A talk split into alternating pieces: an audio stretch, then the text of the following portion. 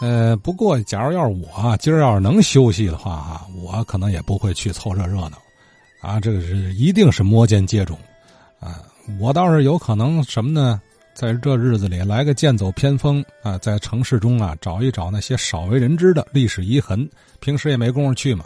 你比如说啊，上周有位老先生提到的，原曹锟花园就是现在的二五四医院那儿有有一对老石狮子。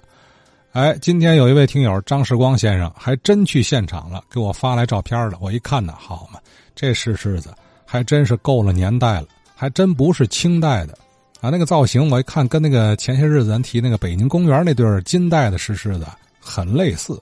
咱先听张世光先生说这位置啊。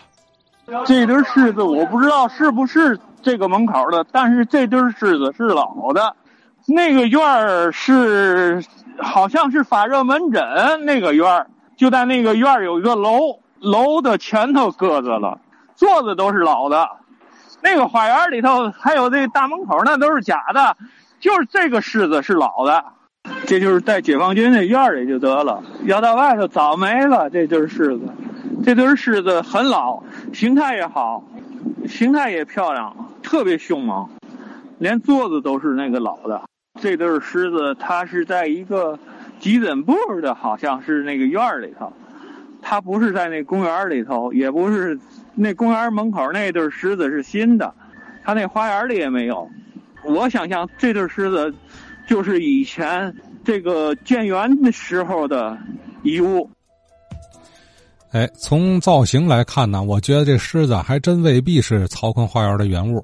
即便是原物，曹锟当年可能也是从别处搬过来的。也就是说，这个年份呢，比曹锟花园那个年份还得早。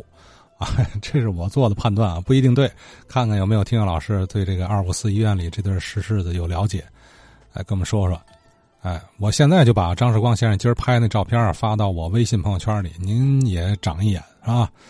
呃，当然了，如果您就住附近，明儿有时间有兴趣，可以现场去看一看。